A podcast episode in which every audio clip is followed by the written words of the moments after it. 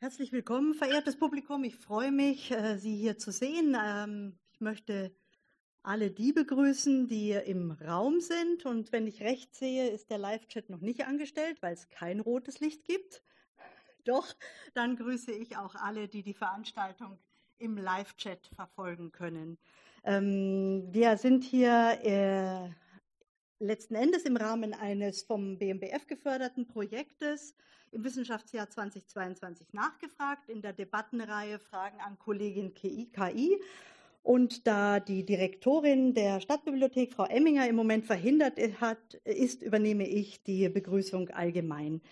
Ähm, natürlich geht unser erster Dank an das Internationale Zentrum für Kultur- und Technikforschung, das IZKT der Universität Stuttgart und insbesondere an Frau Dr. Uhl, die auch hinten im Raum anwesend ist, die diese Debattenreihe organisiert und nicht minder herzlich an die Stadtbibliothek und für ihre großartige Gastfreundschaft seit vielen Jahren und ihre Bereitschaft mit uns auch solche spannenden Fragen gemeinsam hier mit einer größeren Öffentlichkeit zu diskutieren ähm, natürlich an das Bundesministerium für Bildung und Forschung, das das Projekt fördert und im Zusammenhang mit dem Projekt dann auch an die Hochschule der Medien in Stuttgart und insbesondere Alexander Mäder, den ich auch hinten im Raum gesehen habe und herzlich begrüße. Die Veranstaltung findet statt in Zusammenarbeit mit IRIS, das ist das Interchange Forum for Reflecting on Intelligent Systems der Universität Stuttgart, wo es darum geht, äh, äh, intelligente Systeme, wie beispielsweise die Nutzung von KI, ein bisschen zu hinterfragen und zu diskutieren und dem Zentrum für interdisziplinäre Risiko- und Innovationsforschung der Universität Stuttgart, das ich auch persönlich vertrete. Ja, warum geht es? Äh, das Thema ist äh, Heilen mit Algorithmen. Da schmunzeln die Expertinnen und Experten. Die Algorithmen werden das Heilen uns wohl nicht abnehmen können. Aber es hängen ja doch große Erwartungen, äh, KI in der Medizin zu nutzen. Und deshalb ist es wichtig, dass wir uns früh mit den Chancen und auch mit den Risiken und den Herausforderungen auseinandersetzen. Das ganze Gesundheitswesen durchläuft bereits einen Prozess der Digitalisierung. An manchen Stellen ist er stärker, an manchen Stellen ist er schleppender und läuft nach aber überall gewinnen Daten an Bedeutung und die Nutzung künstlicher Intelligenz nimmt auch systematisch zu. Viele Menschen beispielsweise nutzen die Corona-App oder auch eine Gesundheits-App, die sie im Umgang mit einer Krankheit unterstützt oder in der Vorsorge. Die elektronische Patientenakte, von der wir uns versprechen, dass sie in Deutschland die benötigten Daten etwas systematischer sammelt, wurde eingeführt und breitet sich langsam mit einigem Verzug zu anderen Ländern auch in Deutschland aus. Daten gewinnen nicht nur an Bedeutung, sondern es werden auch sehr viel mehr Gesundheitsdaten produziert, die mit künstlicher Intelligenz heute und vor allem zukünftig für die Diagnose, aber auch für Therapie und Therapievorschläge ausgewertet werden können. Meistens geht es bei KI in der Medizin um die statistische Auswertung von gesundheitsrelevanten Merkmalen und ihren Mustern, eben nicht um das einfache ähm, Daten, die einfache Dateninterpretation.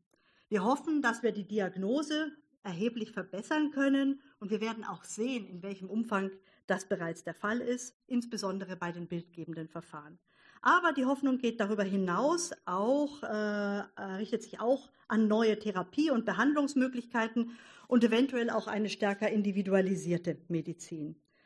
Zugleich, das soll nicht kleingeredet werden, bestehen auch Hoffnungen auf effizientere betriebliche Prozesse in Krankenhäusern und im Gesundheitsmanagement, nicht zuletzt, um den wachsenden Kosten äh, und sinkenden Mitteln äh, etwas entgegensetzen zu können.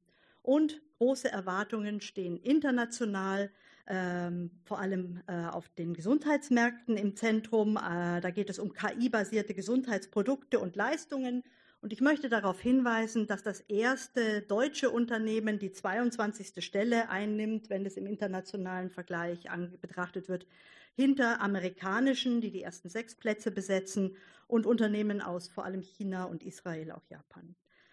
Also, es gibt große Hoffnungen, es gibt natürlich auch Sorgen, Vorbehalte, auch Ängste werden formuliert. Dazu werden wir mit unseren ExpertInnen, die wir heute eingeladen haben, auch diskutieren. Die Ängste richten sich, gehen viel um den Datenschutz, um das Arzt-Patient-Verhältnis, eine Datafizierung und womöglicherweise eine Entmenschlichung der Medizin, auch eine zunehmende Ökonomisierung des Gesundheitsbereichs, übrigens ein Punkt, den viele Ärzte selber, Ärzte und Ärztinnen selber hervor, äh, hervorbringen. Und Worst Case vor einem System, in dem Statistiken, Big Data, Medizininformatik und große IT-Unternehmen das Ruder übernehmen. Deswegen ist es toll, dass ich heute Abend zwei außerordentliche Koryphäen im jeweiligen Begrü Gebiet begrüßen darf. Das ist Frau Professor Molnar-Gabor, die uns auch einen kleinen Input-Vortrag äh, zu ihrer Forschung äh, halten wird und die ich gleich äh, vorstellen werde. Und Herr Professor Richter, der ärztliche Direktor am Klinikum Stuttgart ist und den ich aber im Anschluss kurz vor unserer gemeinsamen Diskussion vorstellen möchte. Gut, Frau Professor Molnar-Gabor, die wir heute aus Heidelberg bei uns haben, hat dort eine Professur für internationales Medizin- und Gesundheitsrecht sowie für Datenschutzrecht und ist gleichzeitig Arbeitsgruppenleiterin am Bioquant-Zentrum der Universität Heidelberg. Vor der Professur war sie Forschungsgruppenleiterin an der Heidelberger Akademie der Wissenschaften mit einem besonderen Fokus auf die Forschungsfelder Gesundheits-, des Gesundheits- und Biomedizinrechts, aber auch dort schon Datenschutz und Datensicherheitsrecht, Recht der Dateninfrastrukturen und der Lebenswissenschaften. Davor hat sie schon am Max-Planck-Institut für Ausländisches und Öffentliches Recht und Völkerrecht in Heidelberg zu Arbeiten Ethik und Recht der Biomedizin mitgearbeitet und studiert, auch schon in Heidelberg, aber auch in Budapest. Frau Professor Molnar-Gabor wurde an der Universität Heidelberg in den Rechtswissenschaften mit einer Arbeit zur internationalen Steuerung der Biotechnologie promoviert, und zwar nicht irgendwie, sondern mit Summa cum laude. Und wir werden sehen, sie ist auch mehrfach ausgezeichnet, aber ich möchte noch kurz was zu den Arbeiten sagen. Sie begleitet die medizinische Dateninfrastrukturprojekte auf nationaler und auch auf europäischer Ebene. Sie ist Mitglied mehrerer internationaler Expertenausschüsse und wissenschaftlicher Beratungsgremien, wie beispielsweise des Ethik- und Lenkungsausschusses des Human Cell Atlas, Co-Vertreterin Deutschlands in der One Plus Million Genomes Initiative, in der es eben darum geht, so viele Genome auch zusammen, dort speziell in der Arbeitsgruppe für ethische, rechtliche und soziale Aspekte. Vor wenigen Monaten wurde sie in den 15-köpfigen Europäischen Ethikrat European Group on Ethics in Science and New Technologies, EG abgekürzt, berufen, der die Europäische Kommission zu ethischen, gesellschaftlichen und grundrechtlichen Fragestellungen berät, die sich aus wissenschaftlichen und technologischen Innovationen ergeben. Und ich darf darauf hinweisen, Frau Molnar-Gabor ist dort die einzige Wissenschaftlerin aus Deutschland.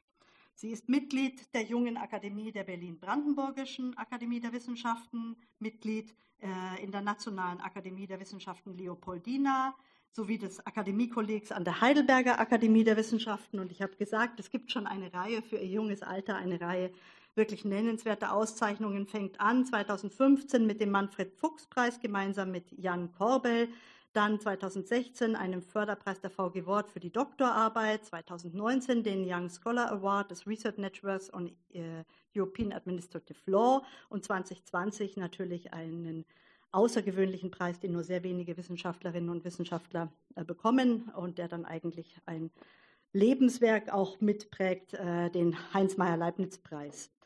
Frau Professor Molnar-Gabor, ich würde gerne meinen Platz Ihnen räumen und freue mich auf Ihren Vortrag.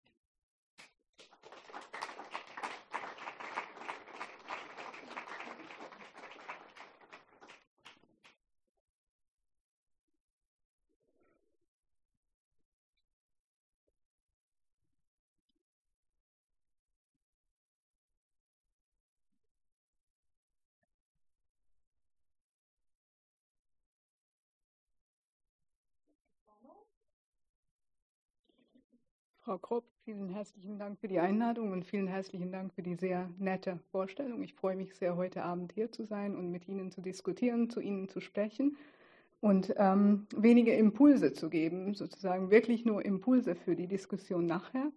Ähm, ich freue mich sehr, dass wir die medizinische Perspektive ähm, vertreten haben mit Herrn Professor Richter und ähm, ja, ich möchte Ihnen einige Einblicke in meine Forschung ähm, aus der rechtswissenschaftlichen Perspektive geben, ähm, aus der Perspektive des Medizinrechts, aber auch des Datenschutzrechts. Und ich werde einige Fragen der Haftung, ähm, das natürlich in Bezug auf neuen Technologien immer sehr relevant ist, um Verantwortung ähm, zuzuschreiben und ähm, ja, Rechenschaftspflicht zu definieren. Erlauben Sie mir bitte, um ganz kurz, wie Frau Kopp schon das gemacht hat, einige Beispiele zu nennen ähm, für KI in der Medizin, die wirklich ähm, auf Grundlage eines ganz ähm, einfachen Versuchs in so eine Sammelportal PubMed Stichworte eingebend ähm, aufgepoppt sind. Aber ich denke, dass Sie die Bereiche, wo KI heute eine Rolle spielt in der Medizin, relativ gut ähm, darstellen. Es geht natürlich um Medikamentenentwicklung, wo KI hilfreich sein kann, Medikamentenverträglichkeit. Es geht um ähm, Screening für verschiedene Krankheiten. Es geht um ähm, Chirurgie und Robotik. Es geht um ähm, ein Management von chronischen Krankheiten, aber auch generell Management des Gesundheitssystems. Es geht auch ähm, darum, ähm, verschiedene bildgebende Verfahren mit KI ähm, zu gestalten, da KI heranzuziehen, hilfsweise, ähm, wo wir sicherlich immer auch gewissermaßen Abgrenzungen haben. Anomalien müssen identifiziert werden und ähm, verschiedene Bereiche, die medizinisch-biologisch relevant sind, dann identifiziert werden ähm, und danach kann ähm, eine Krankheitsklassifizierung erfolgen. Also wie Sie sehen, ähm, das klingt ähm, ganz hilfreich. Ich will gar nicht eine fest geschriebene Definition von KI ganz hier am Anfang ähm, meines Vortrages definieren, weil ich denke, dass die Definition, wie wir mit KI umgehen, auch ähm, sehr wichtig ist und durchaus offen sein soll. Ich will vielleicht ähm, ganz kurz ähm, ja, diese Terminologie verwenden, dass es hauptsächlich um eine Systematisierung von menschlichen Wahrnehmungs- und Denkleistungen geht.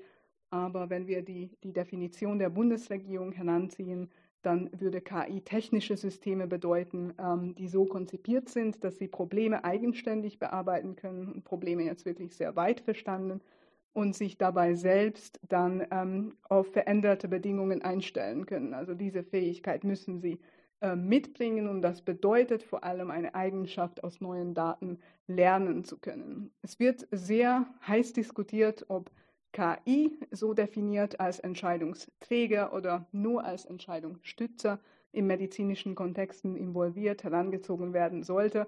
Wobei, wenn wir über Entscheidungsträgerschaft ähm, sprechen, muss ich sagen, dass ich da Schwierigkeiten habe und auch ein definitorisches Problem sehe, dass man KI und diese Systeme zu sehr vermenschlicht. Aber auf jeden Fall würde man dann ein relativ eigenständiges neuronales Netz ähm, sich vorstellen, das lernt medizinisch relevante Zusammenhänge zu erkennen und dann aus gegebenen Sachverhalten ähm, zu plausibilisieren.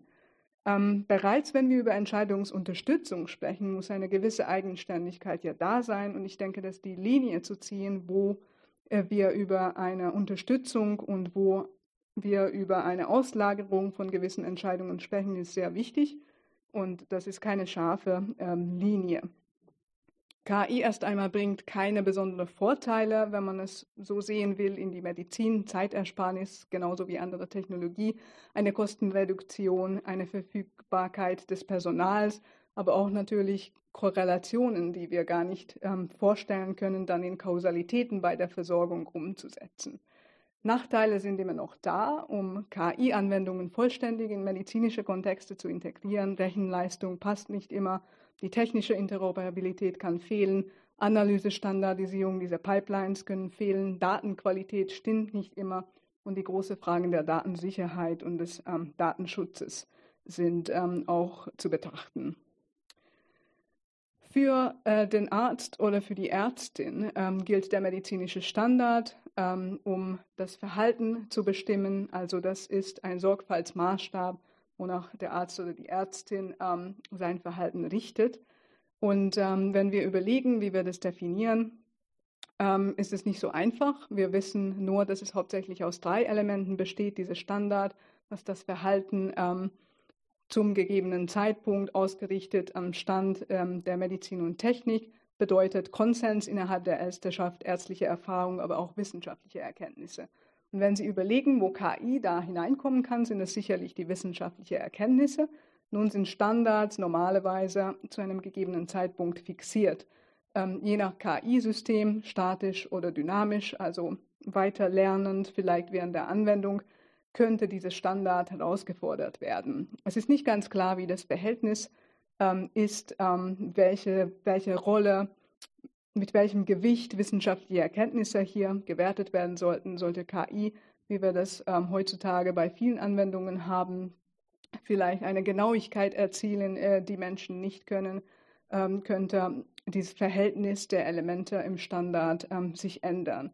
Natürlich kann man vom Standard auch im ganz herkömmlichen Medizinrecht abweichen, wenn hier für eine Plausibilität existiert, ähm, am Patienten, an der Patienten ausgerichtet. Die Frage ist, wie dies bei KI-Anwendungen ähm, zu bewerkstelligen wäre und wie tatsächlich die Operationalisierung ausgerichtet am Patienten erfolgen kann. Wie kann ich das subjektive Wissen des Patienten ähm, in dieser Ausgerichtetheit an seinem ähm, Wohl berücksichtigen, ist eine große Frage. Wie definieren wir Standards von Anwendungen vor diesem Kontext? Und da finde ich es sehr wichtig, das Arzt-Patient-Verhältnis näher anzuschauen, dass es von einem grundrechtlichen Asymmetrie geprägt wird. Ähm, der Arzt bringt medizinisches Wissen mit, der Patient Lebenswissen aber sie sind gleichberechtigte Partner in dieser Beziehung. Das beschreiben wir mit einer interrelationale, aufeinander abgestimmte Autonomie, auch in der Medizinethik, ein sogenanntes Partnerschaftsmodell, wo das Vertrauen ein grundlegendes, ähm, grundlegende Basis bildet und dieses Vertrauen prägt auch dieses Verhältnis als Rechtsbeziehung. Wir können auch darüber als ein Vertragsverhältnis sprechen, ein zivilrechtliches Schuldverhältnis, ähm, aber das Vertrauen bleibt dabei genauso wichtig. Die hauptmedizinethische Prinzipien ähm, Schadensvermeidung, Fürsorge, Autonomie, Gerechtigkeit und Fairness ähm, sind die leitenden Ideen in diesem Verhältnis und die werden von KI durchwegs äh, herausgefordert. Schadensvermeidung bedeutet, dass Systeme und Anwendungen eine gewisse Zuverlässigkeit ähm, mitbringen müssen, dass sie sichere Anwendung erlauben sollten, ähm, eine Fehlervermeidung ähm, erlauben sollten, aber natürlich auch missbräuchliche Verwendungen müssten verhindert werden. Fürsorge bedeutet die Förderung vom Patientenwohl und auch eine gewisse Risikoeinschätzung, was dann wiederum Autonomie fördernd ist, dass man die Entscheidungsfreiheit hat auf Grundlage der Erklärbarkeit von Anwendungen, Therapie und Diagnose und so weiter, dann selbstständige Entscheidungen auf dieser Informationsgrundlage treffen kann als Betroffene. Und das muss alles transparent gestaltet werden und es gibt Rechenschaftspflichten, die für verschiedene Maßnahmen konkrete Akteure zugeordnet werden sollten. Diskriminierung und Bias sollten vermieden werden. Und all diese Prinzipien kommen bisher zur Geltung in einem bilateralen Verhältnis sozusagen, vereinfacht gesehen zwischen Arzt und Patient.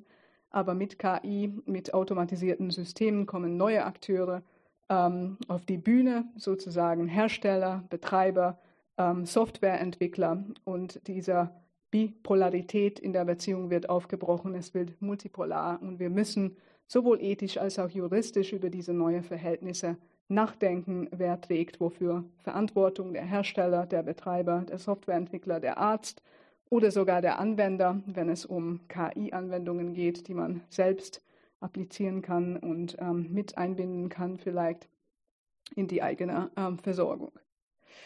Datenschutz ähm, ist eine sehr große Frage. Wir haben die Hauptprinzipien auch hier rechtlich abgebildet sehen Sie rechts, Treu und Glauben, transparente Verarbeitung, wobei ich die Transparenz wirklich hervorheben will. Wenn ich selbst als Betroffener die Informationsgrundlage nicht habe, was passiert mit meinen Daten, ähm, wofür werden sie verwendet, wo sind sie gelagert, dann kann ich all meine anderen Rechten nicht nutzen. Ähm, Zweckbindung, Datenverarbeitung nur zweckbezogen, das ist bei selbstlernenden Systemen eine Herausforderung. Die Zuordnung von Verantwortlichkeiten, wie gesagt, ähm, Multipolarität zwischen den Akteuren und die Wichtigkeit auch der Daten. Häufig haben wir dies nicht.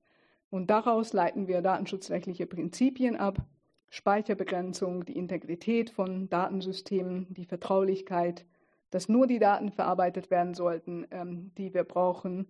Ähm, das ist schon mal schwierig, weil KI-Systeme sehr viele Daten, ähm, um einfach die Korrelationen mit statistischem hohem Wert zu erkennen, brauchen um das auch dann in Kausalität äh, umsetzen zu können. Und das alles soll sich widerspiegeln, diese Prinzipien bei der Technikgestaltung. Ich will über die Technikgestaltung vielleicht einen Gedanken in, in, sozusagen in die Runde schon mal werfen. Ich sehe diese Technik, technische Vorschriften für die Entwicklung von neuen Technologien wie auch KI ein bisschen so als Ergebnis unserer normativen, ethisch-rechtlich geprägten Überlegungen wenn ich weiß, dass ich verschiedene Interessenspositionen, Datenverarbeiter haben Interessen, Betroffene haben Schutzinteressen, also beide Positionen einschränken kann und diese abzuwägen habe und ähm, auszugleichen habe, dann ist es eigentlich die technische Ausgestaltung von Systemen, die ich anwende, die meine normative, ethisch, auch juristisch geprägte Abwägungen widerspiegelt, wo ich sagen muss, dass die Technikgestaltung viel äh, mehr Potenzial haben wird, wahrscheinlich in den nächsten Jahren, tatsächlich dann mit zu regeln, sozusagen, was darf man mit den Daten machen, was nicht, als wir das heute annehmen. Verantwortung und Haftung ist ähm, sehr wichtig. Ähm, wir haben zwei große Konzepte, um Verantwortung zuzuschreiben, auch im Umgang mit neuen ähm, medizinischen Techniken und Systemen. Entweder gibt es Regeln, Sorgfaltspflichten, ähm, die man einzuhalten hat, wenn man rechtswidrig und schuldhaft ähm, diese Regeln verletzt ähm, und Schaden entsteht und es gibt eine Kausalität zwischen Verhalten und Schaden, dann können wir Verantwortung und Haftung zuschreiben. Ähm, diese Sorgfaltspflichten und ihre Einhaltung ist sehr wichtig, um dann auch Schadenersatz zu generieren. Aber häufig können wir ja, wie bei KI, nicht vorhersehen, ähm, sozusagen, wie diese Systeme funktionieren und Kausalität ähm, zwischen einem Verhalten und Schaden herzustellen ist sehr schwierig, vor allem wenn wir nicht in die Systeme hineinschauen können. Ähm, häufig werden daher Risikobereiche definiert, haftungsrechtlich, wo man verschiedene Risiken zuordnet zu gewissen Akteuren, die diese Gefahrenquellen eröffnen. Denken Sie an Kraftfahrzeugen zum Beispiel, aber auch KI-Systeme. Und wenn etwas passiert, ähm, unabhängig davon, ob man ähm, sich rechtswidrig oder schuldhaft verhalten hat, ähm, wird ähm, sozusagen eine Zurechenbarkeit vermutet ähm, zugeschrieben, zugeordnet. Und diese Risikosphären braucht es dann ähm, gesetzlich ausgestaltet zu werden. Man denkt häufig über Haftung sehr eingeschränkt nach, nur als Schadenersatz, dass man bereits annimmt, etwas Schlimmes ist passiert, ähm, Schäden sind entstanden und wir müssen dafür das verletzte Recht wiederherstellen. Aber wenn Sie nachdenken, solche Regeln tragen auch dazu bei, ähm, dass die Akteure, die mit diesen Systemen zu tun haben, ihr Verhalten ähm, danach ausrichten, dass sie möglichst äh, sozusagen ähm, diese Zuschreibung von Verantwortung vermeiden. Also es hat eine präventive Wirkung, wenn wir nachträglicher sozusagen Zurechenbarkeit definieren. Also nicht nur Schadenersatz, sondern auch eine Prävention, welches Verhalten wollen wir in der Gesellschaft fördern. Und ähm, über diese Fragen denken auch Gesetzgeber nach zurzeit, aber auch internationale Organisationen, ähm, verschiedene Akteure, Stakeholder und Policymaker. Ähm, sicherlich in der EU sehr wichtig, dass wir einen Entwurf für eine Verordnung ähm, haben ähm, für KI. Das gilt unmittelbar auch in Deutschland und in allen EU-Mitgliedstaaten und hat einen sehr ausgeprägten Risikoansatz, dass verschiedene KI-Systeme nach ähm, Risiken kategorisiert werden und dann das Verhalten, wie man mit ihnen umgehen kann, wie man sie verwenden kann, danach bestimmt wird. Es gibt ähm, verschiedene internationale Organisationen, ähm, die sich mit KI ähm, befassen, zum Beispiel ähm, die UNESCO. Ähm, sie können sowohl verbindliche als auch unverbindliche Regeln verabschieden. bisher waren sie im KI-Bereich, weil es halt moralisch-ethisch ein sehr geprägtes Thema ist, hauptsächlich unverbindlich unterwegs. Ähm, WHO, Weltgesundheitsorganisation, macht sich ebenfalls Gedanken, OECD auch, aber auch privatrechtliche Akteure wie zum Beispiel ähm, World Medical Association, wo man äh, über Berufsrecht diese Leitlinien auch im nationalen Recht ähm, einführen und zur Geltung verhelfen kann. Die Frage ist, welche Regelungen wir tatsächlich künftig brauchen, um mit solchen Systemen vor allem im medizinischen Kontext ähm, umzugehen. Das ist noch keineswegs abgeschlossen, auch wenn es nach viel Arbeit hier ähm, aussieht. Auch der deutsche Gesetzgeber hat noch einiges zu tun. Und ähm, vielleicht können wir neue Einsichten gewinnen, ähm, wenn wir darüber weiter diskutieren, wie wir uns ähm, diese Systeme und ihre Anwendung in der Medizin ähm, vorstellen. Vielen Dank für Ihre Aufmerksamkeit und ich hoffe, dass ich einige Impulse geben konnte.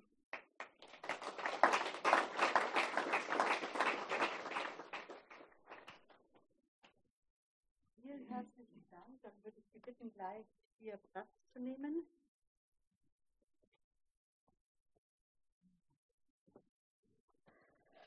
Dann kommen wir schon in die Diskussionsphase. Ich nutze die Gelegenheit, um äh, zunächst noch zwei Worte zu mir zu sagen. Ich bin Professorin für Umwelt- und Techniksoziologie an der Universität Stuttgart und leite dort den Lehrstuhl mit dem Schwerpunkt Risiko- und Technikforschung und habe mich in den letzten Jahren auch mit der Digitalisierung des Gesundheitswesens befasst, zusammen mit äh, Caroline Tampe-May, die heute auch da ist, und Herrn Wolfgang Hauser, Dr. Wolfgang Hauser, der aber nicht da ist.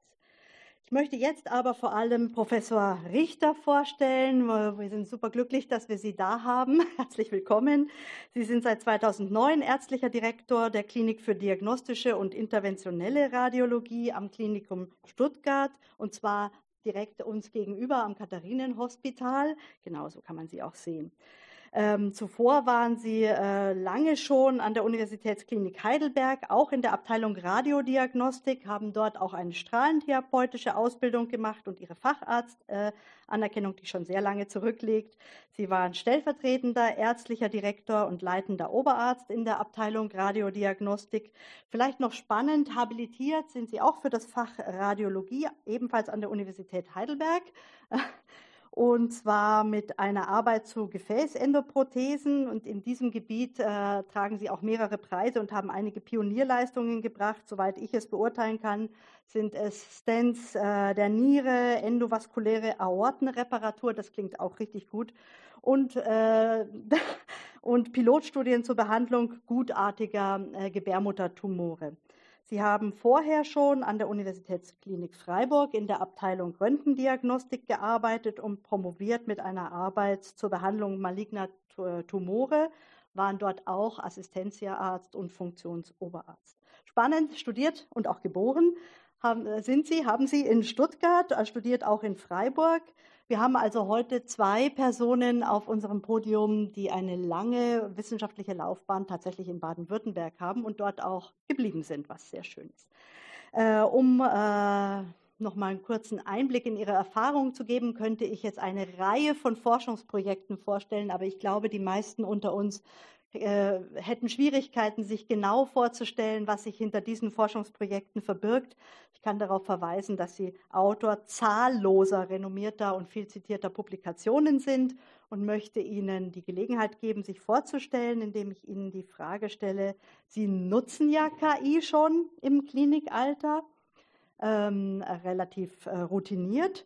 Äh, wie sieht das bei Ihnen heute aus, die Anwendung äh, von künstlicher Intelligenz? Und ich würde auch gleich noch dazu fragen, welche Veränderungen erwarten Sie für die Zukunft? Äh, verschwindet KI wieder, weil wir glauben, das Training der Algorithmen ist zu teuer oder die Kolleginnen und Kollegen wollen damit nicht arbeiten? Ich würde Ihnen direkt das Wort übergeben. Ja, vielen Dank. vielen Dank für Ihren Vortrag. Ich bin auch sicher, der wird uns gut stimulieren für die Diskussion. Ja, wo soll ich anfangen? Wo nutzen wir KI?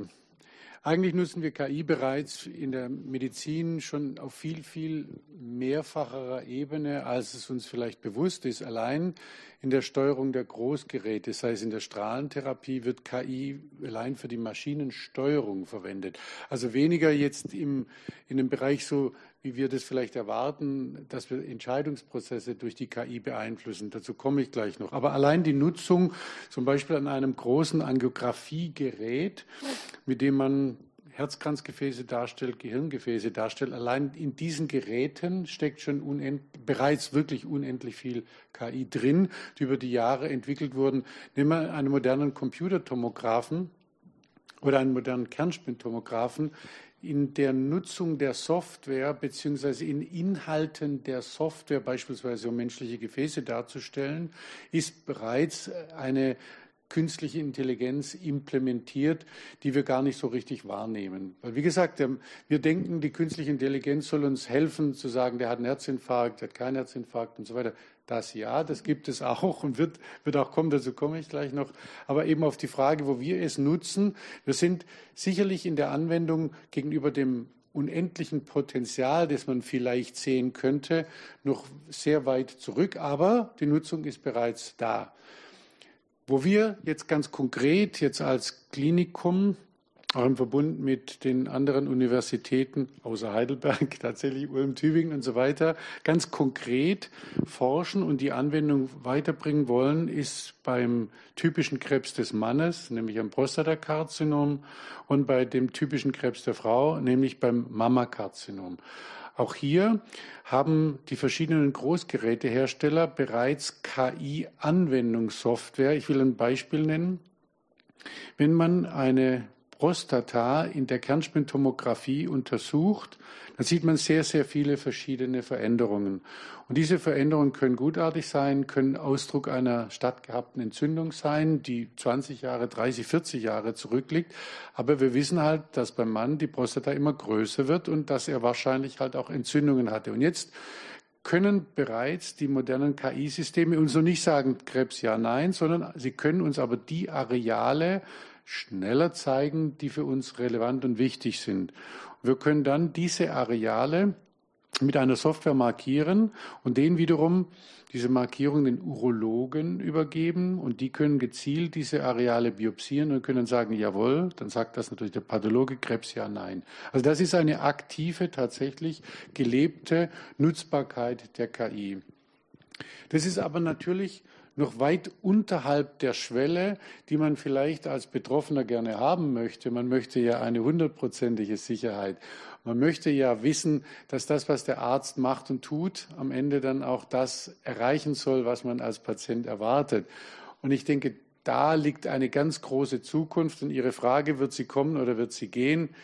Die KI wird mit absoluter Sicherheit noch viel, viel mehr unsere ärztliche Entscheidungswelt prägen. Nicht in dem Sinne, dass wir uns zurücklegen und sagen, Herr Computer, macht das. Alles so wird es nicht sein, sondern die KI wird uns überall dort helfen, wo das, die ärztliche Intelligenz vielleicht nicht 724 verfügbar ist. Sie wird uns dort helfen, wo schwierige Fragen vielleicht durch eine bessere trainierte Intelligenz nutzbar sind.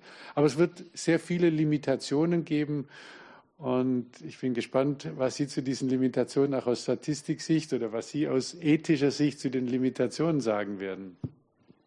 Ja, ich danke erstmal Ihnen beiden. Ich muss wahrscheinlich auch mein Mikro nehmen für die Einsicht. Herzlichen Dank in die juristische Perspektive und die ärztliche. Und ich würde dann mal mit einer ganz einfachen Frage anfangen. Aus Sicht einer Patientin, äh, Frau Molnar-Gabor, überwiegen die Chancen oder die Risiken der Nutzung von KI in der Medizin?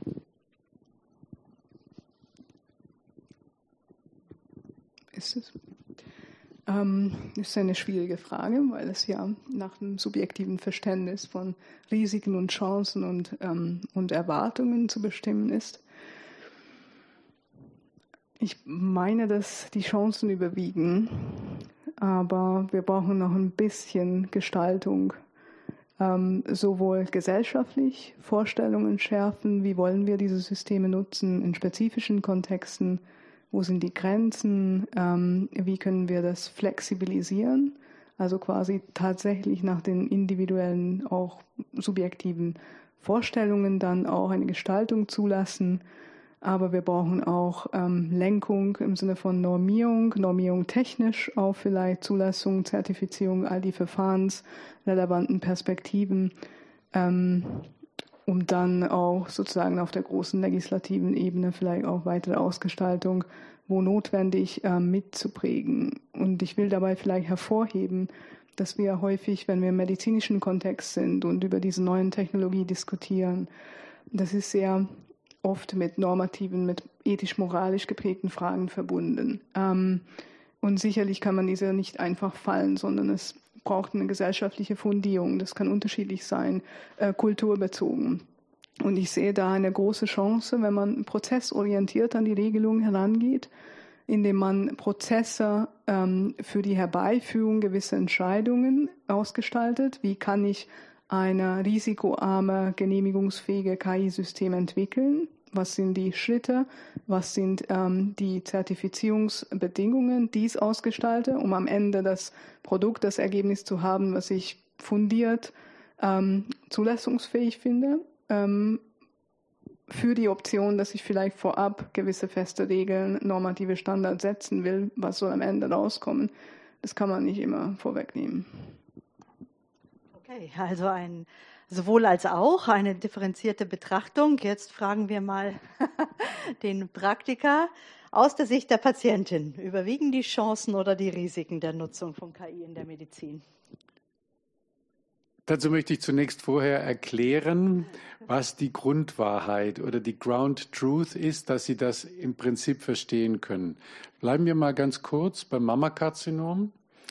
Wenn wir 20 exzellente Brustspezialisten nehmen und denen 100 Datensätze vorlegen und in diesen Datensätzen ist eine Wahrscheinlichkeit eines positiven, bösartigen Befundes enthalten, dann kann man ungefähr davon ausgehen, dass diese Koryphäen eine gesamte Genauigkeit von zwischen 90 und 95 Prozent erreichen.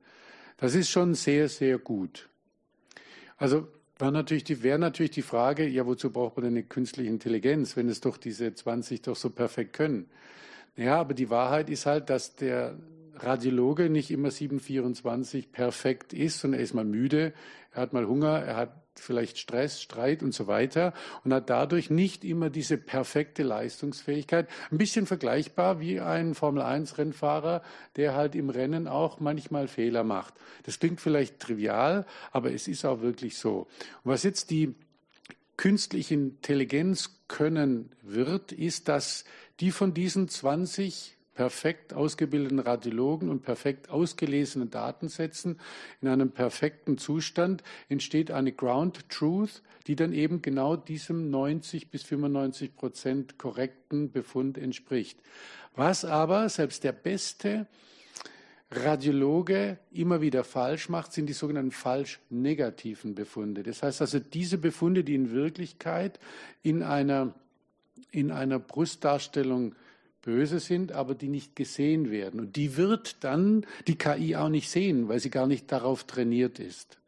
Ich will Ihnen folgendes, vielleicht ein bisschen triviale Beispiel nennen. Ich habe es Ihnen vorher schon als Beispiel gesagt. Nehmen wir an, Sie haben ein kleines Sprachlexikon und suchen nach irgendeinem Wort. Und es ist nicht drin. Wenn Sie natürlich ein ganz großes, dickes Lexikon nehmen, in dem halt noch viel, viel mehr Leute eben ihre Wissen zusammengetragen haben, dann werden Sie es finden. Und es geht so ein bisschen in diese Richtung, was die Ground Truth ist. Aber immer dann, wenn in Ihrem Bild eben etwas verborgen ist, was der Superspezialist auch oder 20 Superspezialisten nicht sehen kann, dann wird es diese Maschine nicht sehen. Es geht es natürlich dann tiefer und fragen wir uns, Gibt es selbstlernende Maschinen? Ja, die wird es geben, aber diese selbstlernenden Maschinen müssen ja aus etwas lernen. Das heißt, es muss dann ein weiteres Medium geben, das dann diese vorherigen Fehler korrigiert. Das war jetzt eine sehr komplexe Antwort, aber mir ging es eben darum, Ihnen den Begriff der Ground Truth äh, nahezubringen, weil mit der KI eben erreicht wird, dass außer das, was im Bild nicht enthalten ist, wird die KI das alles in der Perfektion sehen, wie sie trainiert ist. Und das eben 724. Und wir sind. Darf ich mhm. mal ganz kurz äh, einhaken, weil das wahrscheinlich nicht allen so klar ist, 724. Ähm, wir haben als Beispiel gehabt, ein Unfallopfer liegt im mhm. Krankenhaus im Bett und man möchte wissen, ob es Knochenbrüche hat. Mhm. Ähm, und dann haben Sie die Möglichkeit, vielleicht können Sie es genauer darstellen, weil Sie damit täglich umgehen. Ja, ich, ich denke, das ist etwas, wo eine ganz, ganz praktische Anwendung ist und bei der es auch mittlerweile ich kann nicht sagen, ob 10 oder 20 Firmen in der Größenordnung wird es sicher sein, weltweit bereits gibt, die dafür eine Software haben, um beispielsweise Brüche an der Halswirbelsäule auf einer einfachen Röntgenaufnahme so zu erkennen, wie es ein perfekter Radiologe kann. Und hier ist es natürlich so, dass die, dass die Ebene der sogenannten Ground Truth hier nee, bis würde, auf. Ich, ich, glaube, vielen ist nicht klar, was Sie mit 724 meinen. Sieben, Entschuldigung. Mhm. 724 bedeutet, dass man sieben Tage in der Woche, 24 Stunden eine Bereitschaft zu einer perfekten Diagnostik bekommt. Und nehmen wir jetzt ganz Ihr praktisches Beispiel auf. Wir hätten also dieses Unfallopfer und diese Bilder würden rechtlich ist natürlich die Frage des Datenschutzes, aber wir hätten einen Server, der die Daten so schützt, wie es schützenswert ist. Aber dieser Server hat die Möglichkeit, mit einer KI diese Knochenaufnahme zu überprüfen und wird dann sagen, mit hoher Wahrscheinlichkeit ein Bruch in der Halswirbelsäule. Und das eben nachts um fünf oder um drei oder um zwei und eben ständig. Und hier kommen wir dann natürlich in eine Qualität, die dem, die dem Patienten, dem Betroffenen wirklich enorm viel nützt. Und ich da denke ich, da in diesem Punkt wird die Zukunft liegen. Wir sind im Moment in Verhandlungen mit einer Firma, die uns genau diese Software bietet oder bieten soll. Das ist, glaube ich, AI-Doc, haben Sie gesagt. Mhm, ja. Genau. Ähm, wissen Sie, auf welche Datensätze AI-Doc zurückgreift in der Diagnose? Ja, ungefähr, weil natürlich wir die Fragen uns stellen, um eben auch in der Lage zu sein, zu beurteilen, ob das jetzt eine nur halt eine der wiederum der vielen Firmen ist, die uns was anbieten wollen. Wir werden natürlich, bei, bevor wir uns die Kaufentscheidung dann positiv gestalten, herausfinden müssen, und das tun wir auch, auf welcher Trainingsbasis diese Datensätze entstanden sind. Nur dann hat man auch die Möglichkeit zu entscheiden, das wird auch genauso gut sein, wie wir es wollen. Mhm. Ähm, ja, dann spitze ich meine Frage zu. Wir gehen mal, wir gehen mal tief. Wie sieht es aus, wenn die Patientin eine seltene Krankheit hat? Beispielsweise habe ich herausgesucht eine Phytrodysplasia ossificans progressiva. Das ist eine Krankheit, in deren Rahmen es zu einer fortschreitenden Verknöcherung von Strukturen des Binde- und Muskelgewebes kommt, sodass dem Betroffenen, so schreibt es Science, äh, sozusagen ein zweites Skelett über das erste wächst. Ähm, kommt 800 Mal weltweit vor. Das ist einfach und schwierig zugleich. Wenn es jemand ähm, gibt, der genau an dieser seltenen Fragestellung so viel Vergnügen hat, dass er das in einen differentialdiagnostischen Kontext einer, nennen wir es mal so, künstlichen Intelligenz zu Skeletterkrankungen einbringt, ich könnte Ihnen viele solche seltene Krankheiten zeigen und je nachdem, ob man als Radiologe eben ein gutes Erinnerungsvermögen hat, dann können Sie auch wahrscheinlich 200 verschiedene seltene Erkrankungen in Ihrem Kopf speichern. Dann ist es eben wie eine, Fra wie eine Fremdsprache perfekt zu beherrschen. Und nur dann natürlich wird eine künstliche Intelligenz das erkennen, wenn sie genau mit dieser seltenen Fragestellung trainiert wurde. Nur dann, sonst wird sie das niemals erkennen. Da vielleicht auch ein Beispiel nehmen wir an, eine künstliche Intelligenz ist an einer Thoraxaufnahme darauf spezialisiert, Tumore zu erkennen.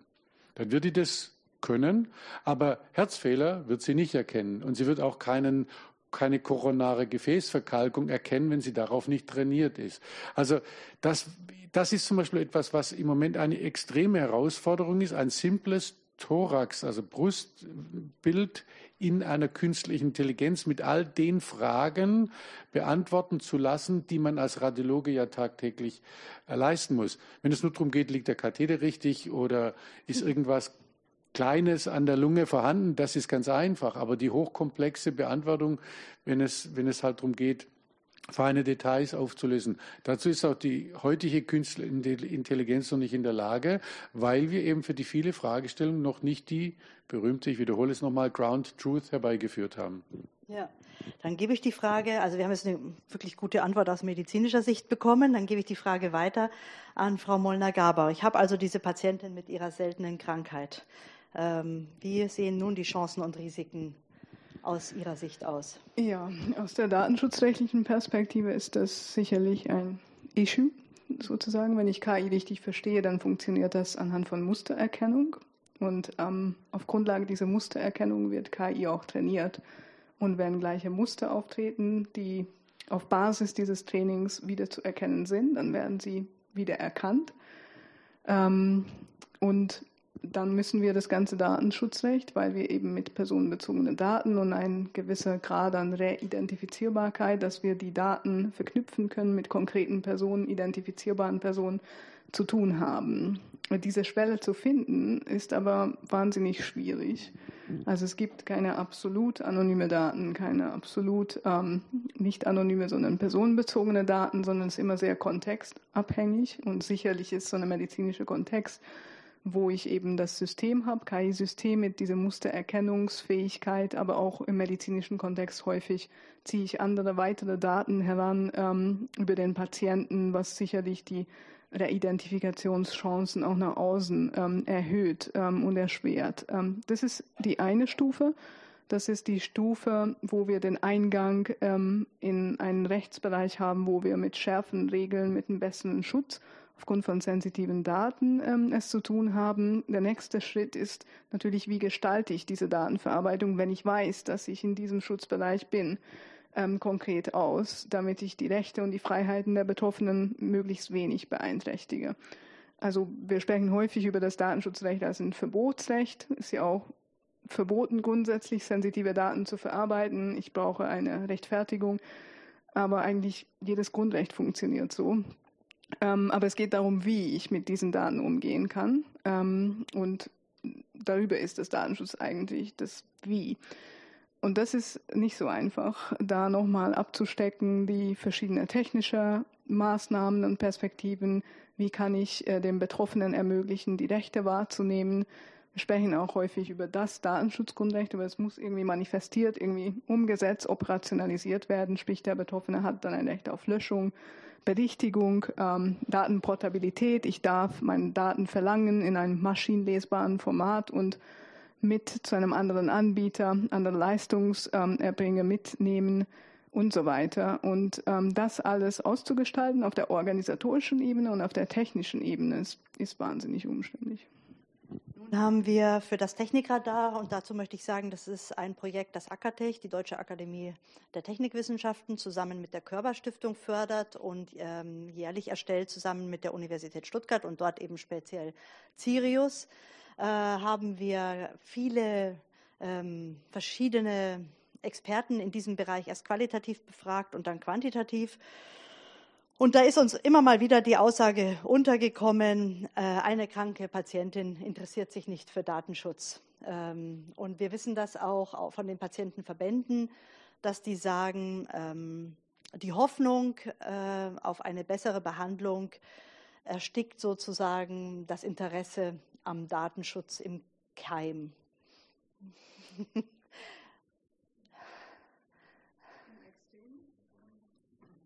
Extremfall, ja. Ähm, wir haben aber auch im Bereich des Datenschutzrechts Modalitäten, um die Vorstellungen des Betroffenen, des Patienten ähm, umzusetzen. Eine der stärksten Grundlagen, ähm, um Daten zu verarbeiten, ist die informierte Einwilligung, so dass ich ähm, es in die Hände des ähm, Patienten, der Patienten legen kann, darüber zu entscheiden, für welche Zwecke ähm, wofür wie die Daten verarbeitet werden.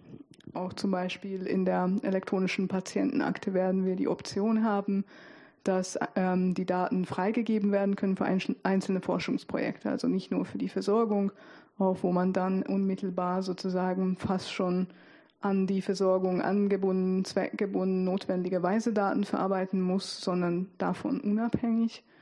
Ähm, ich bin mir nicht so sicher, dass, dass man häufig dem Patienten vermitteln kann, welche Tragweite mit dieser Datenverarbeitung tatsächlich einhergeht. Also wir werden viele Fälle sehen, wo die Wirksamkeit der Einwilligung dadurch beeinträchtigt ist. Ähm, ich sehe es auch so, dass es verschiedene Rechtfertigungen für eine Datenverarbeitung geben kann, ähm, die den Patienten oder die Patienten in keine schwächere Situation bringen rechtlich, weil, ähm, weil es diese viele individualsubjektive Rechte abgeleitet, also im Datenschutzrecht gibt es Recht auf Löschung, Recht auf Portabilität und so weiter. Aber tatsächlich ist es so, dass in der Abwägung ähm, ist es nicht immer einfach und sehr lebenssituationsabhängig, welchen Stellenwert dann tatsächlich Datenschutz ähm, haben kann. Kann ich was dazu sagen? Also ich kann Ihnen absurde Beispiele des Datenschutzes bei uns im Klinikum nennen. Wir haben eine im Prinzip ein radiologisches Informationssystem, wir haben ein klinikweites Informationssystem. Wenn ich von meinen, ich persönlich von meinen Patienten auf Station deren Laborwerte sehen will, dann muss ich mich auf eine bestimmte Art und Weise einloggen. Wenn ich jetzt zum Beispiel nur meine Sekretärin bitte, das zu tun, dann wird es blockiert. Auf der anderen Seite sind wir im Klinikum ja hundertprozentig dem Datenschutz verpflichtet. In dem Moment, in dem man den Arbeitsvertrag unterschreibt, ist man eben dem Patientenschutz verpflichtet automatisch. Täte man also würde jetzt meine Sekretärin in diesem Falle sensible Daten irgendjemand weitergeben, würde sie sofort, sofort gefeuert werden. Also das ist manchmal schon so absurd, dass, dass man durch, durch einen bestimmten, durch Software gesteuert, nicht einmal unbedingt normativ oder durch den Gesetzgeber, sondern einfach, weil man, weil der Datenschutz bestimmte Softwaremanöver, sage ich es mal so, nach sich zieht, eine Art von Behinderung im täglichen Ablauf hat. Andererseits ist es natürlich so, wir wollen auf gar keinen Fall im Datenschutz, dass, dass ein, sensible Daten von einem Versicherer, von Versicherungsunternehmen, von einer Polizeibehörde oder so einfach mal so eingesehen werden können. Ich denke, da ist das individuelle Patientenrecht einfach so hoch anzusetzen. Und da, da kann ich Ihnen nur absolut zustimmen. Das ist im täglichen Leben sehr, sehr schwer zu regeln. Und wir hatten es vorher im Vorgespräch schon. In den nordischen Ländern geht man mit den mit Patientendaten völlig anders um, weil einfach da sozusagen die Erkenntnis in der, sage ich mal, gesellschaftlichen Gestaltung vorherrscht. Man braucht die Patientendaten, um im Gesundheitswesen dann richtige Entscheidungen zu treffen. Zum Beispiel gibt es zu Stents, weil Sie vorher meine Forschung zu Stents genannt haben, schon ganz früh Erkenntnisse aus den nordischen Ländern, wann Stents an den Koronararterien funktionieren und wann nicht. Das wäre in Deutschland ausgeschlossen. Wir haben ja heute noch nicht einmal ein einheitliches Krebsregister. Solche Dinge fehlen halt, weil bei uns eben die individuelle Ausgestaltung des individuellen Datenschutzes eben ein viel höheres Krankengut, äh, viel höheres, Entschuldigung, Gedanken- und philosophisches Gut ist als in anderen Ländern. Also das muss man einfach auch bedenken und deswegen ist Ihre Frage, so wie Sie sie gestellt haben, natürlich auch nicht so einfach zu beantworten. Nun, äh, eine Sekunde, Frau Molnogaber. Ich würde das gerne noch mal ein bisschen weiterführen an der Stelle, wenn Sie erlauben. Nun ist es so, dass äh, Ihr Interesse an einer möglichst guten Ground Truth, also an einer möglichst guten äh, Diagnosefähigkeit, dazu führt, dass ich äh, vor allem bei KI-gestützten Verfahren möglichst große Datensätze brauche. Also es besteht eben ein Interesse, an diese gesundheitssensiblen Daten zu kommen. Und Sie haben zu Recht gesagt, in den nordischen Ländern ähm, äh, geht man etwas großzügiger um. Nun muss man aber auch sagen, dass es in Finnland ein doch recht problematisches Datenleak gab, gerade was die psychotherapeutischen Behandlungen angeht weil es eben so sehr schwer ist, diese Daten voneinander abzugrenzen. Und die Onkologen oder Onkologinnen, mit denen ich gesprochen habe, sagen mir, eine Krebserkrankung ist so individuell, dass es fast unmöglich ist, ähm, sie also in Daten abzubilden, ohne eine Wiedererkennbarkeit äh, auch für Mediziner zumindest und Medizinerinnen herzustellen. Was glauben Sie denn, wie die, äh, wie die deutschen Ärzte das im Mittelwert beeinflussen? Wenn Sie erlauben, kann ich Ihnen dazu einen Einblick aus dem Technikradar geben. Also die 200 äh, Medizinerinnen die wir, und Mediziner in einem Online-Panel befragt haben, sagen, das Potenzial, das die Digitalisierung für den medizinischen Fortschritt hat, wird in Deutschland durch den Datenschutz zu stark behindert. Dem stimmt tatsächlich die Hälfte, etwas mehr als die Hälfte zu. Aber die andere Hälfte, das muss man auch sehen, ist in dieser Frage ambivalent und es gibt sogar über 20 Prozent, die sagen, nein, äh, wir brauchen diesen Datenschutz. Und wir haben natürlich auch gefragt, äh, wie denn der Umgang mit den Daten bei den Medizinerinnen und Medizinern ist. Äh, und dort haben wir auch zwei Antworten, die schon auch Fragen aufwerfen, nämlich wenn wir, als wir gefragt haben, ob sie dem zustimmen können, wenn ich Gesundheitsdaten von Patientinnen und Patienten digital verarbeite, weiß ich stets, wer auf welche dieser Informationen zugreifen kann. Dann konnten das 23 Prozent positiv beantworten. Das ist schon eine verflixt kleine, nicht mal, Entschuldigung, ich habe mich gerade verrechnet im Überschlagen, peinlich, nicht mal 15 Prozent, nicht mal jeder Sechste konnte das äh, positiv beantworten. Alle anderen hatten schon Zweifel und man muss einfach mal sagen, 34 Prozent sagen klipp und klar, ich weiß es nicht. Und wenn es darum geht, welche dieser Daten bei den Krankenkassen gespeichert werden, und dort ist das finnische Leak aufgetreten, äh, dann wissen noch gute vier Prozent, ähm, wie der Umgang mit den gesundheitsbezogenen Patientendaten ist. Also wir haben da schon noch den Regulierungsaufwand, den Frau Mollner-Gabor in ihrem Vortrag ähm, beschrieben hat. Ich glaube, wir können das wieder ausblenden. Deswegen, ähm, Sie wollten dazu noch was sagen. Ich wollte diese Information nur einfach in das Gespräch mit einbringen. Ähm, eine Lösung dafür, um Daten besser zu kontrollieren und auch den Schutz den man sich vorstellt, vielleicht länderbezogen oder kulturbezogen umzusetzen, ist, dass man die Daten gar nicht bewegt. Also rechtlich denkt man sehr territorial über Datenschutz, immer wo die Daten sind oder woher die kommen, ähm, soll das Recht, was dort gilt, auch eben gelten und umgesetzt werden. Die europäische Vorstellung ist, dass sogar dieser Schutzstandard dann mit den Daten reist, wenn man die Daten transferiert ins Ausland und man versucht, das gleiche Niveau hochzuhalten. Und dann sagen viele, es ist viel einfacher, wenn wir die Daten gar nicht bewegen, sondern sie in sicheren Datenräume. Jetzt können Sie natürlich kritisch sagen, das wird alles zentral gespeichert. Wer hat die Verantwortung dafür? Aber vielleicht dann in verteilten Datenräumen speichert und ähm, einfach so föderiert, verbunden miteinander die Informationsgehalte ähm, herauszieht, aber gar nicht ganze Datensätze oder eben vielleicht nur Fragen hinschickt an diese Datenbank, an die Betreiber. Das ist meine Forschungsfrage. Ich habe vielleicht sogar mein eigenes Analysetool, was ich entwickelt habe, mitgebracht. Könnt ihr gucken, was Ihre Daten, was eure Daten sozusagen dazu sagen, welches Ergebnis kommt. Oder vielleicht gibt es so Intermediäre, die Analyseoptionen anbieten, die man in Anspruch nehmen kann. Und die Daten bleiben an einem sicheren Ort geschützt. Klar, und jetzt können wir darüber diskutieren, wo ist dieser Ort, wie werden die Daten geschützt, wer hat Zugriff, wer betreibt das Ganze, ist das staatlich, ist das privat, ähm, wer kontrolliert und so weiter. Viele Fragen, aber der Grundsatz, und ich will das gar nicht jetzt bewerten, pro oder contra Datenschutz, ist eben dieses verteiltes, verteiltes Learning mit KI, dass ich all die Informationen, die ich aus verschiedenen Daten ähm, aus, aus ihnen herausziehen will, dann eben ohne die Daten zu bewegen, dann durch, wie erläutert, verschiedene Programme, Zugriffsberechtigungen dann gewinnen kann und dann nützlich machen kann für die Forschung, für die Versorgung. Aber Herr Professor Richter möchte ja ein möglichst gutes System haben. Er möchte ja eine starke Software, die ihn tatsächlich unterstützt in der Diagnose eben im Bereich äh, Brustkrebs, Prostatakrebs. Also hat er wahrscheinlich Interesse an großen Datensätzen, interessiert sich dafür, ähm, woher eben die Softwareanbieter ihre Daten bekommen. Äh, und ich glaube, ich als Patientin hätte auch ein Interesse, dass da nicht nur ihre sicheren Räume im Blick sind, sondern dass die Daten möglichst ähm, breit erhoben werden in diesem Sinne, dass sie auch verschiedene Personen gut abbilden.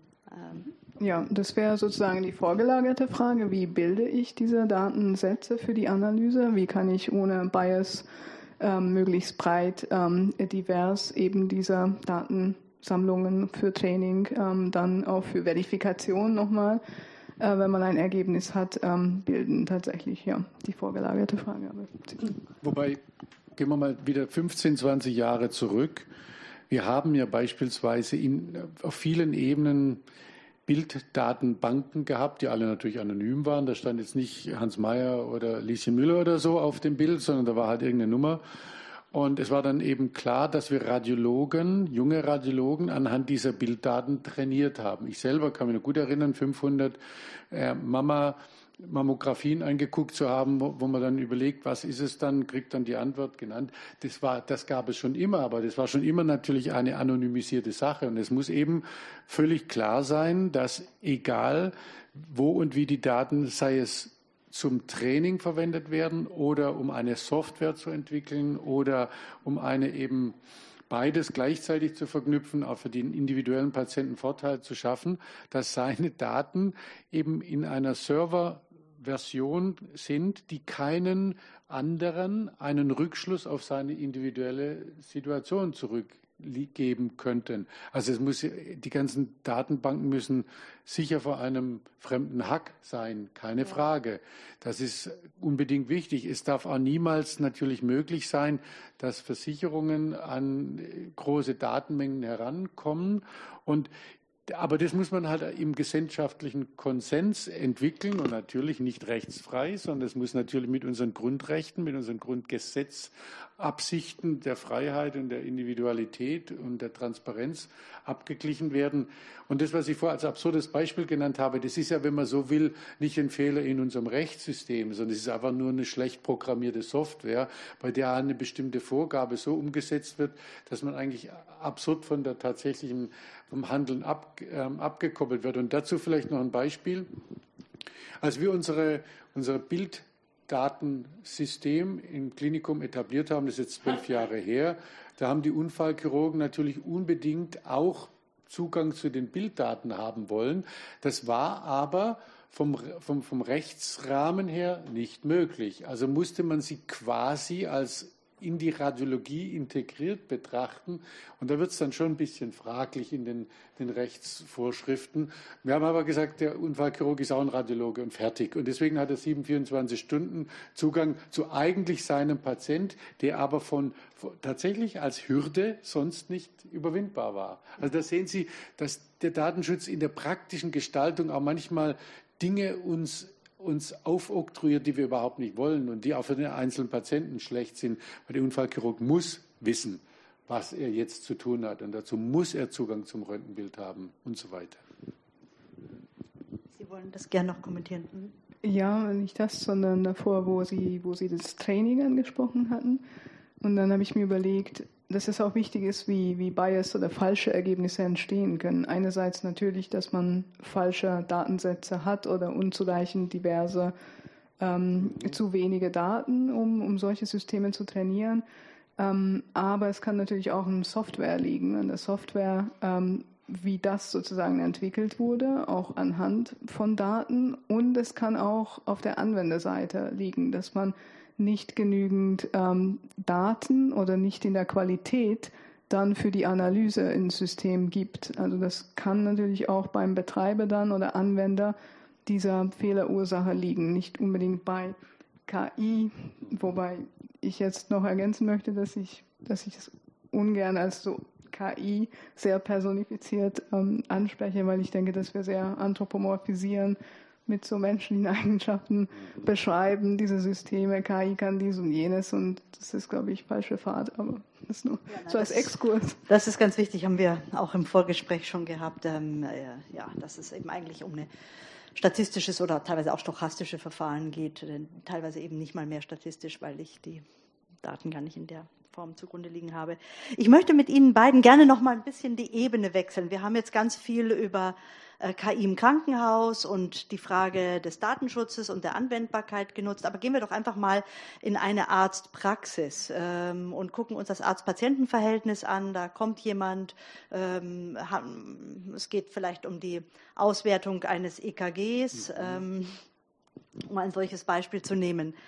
Ähm, nun steht ja immer im Raum, dass die Datendurchgängigkeit wichtig ist und dass es, äh, dass eben diese, also Sie haben es selber gesagt, ich gehe davon aus, der Praktiker ist an manchen Tagen auch müde und äh, hat schon lange gearbeitet, dass es eben die Diagnosequalität verbessert. Wie schätzen Sie das ein? Also diese Nutzung, ich fange mal so einfach an, äh, Herr Richter, die Nutzung äh, solcher diagnostischen ähm, Softwareunterstützungen, also KI-basierte Unterstützungssysteme in den einzelnen Arztpraxen? Also das, ich denke, da ist ein ganz, ganz riesiges Potenzial, weil letzte Woche, glaube ich, war es, vielleicht auch vorletzte Woche, also vor, wirklich vor ganz kurzer Zeit wurde ein System vorgestellt, das den Hausarzt in der Interpretation, genau Ihr Beispiel, der EKG-Veränderung unterstützen soll.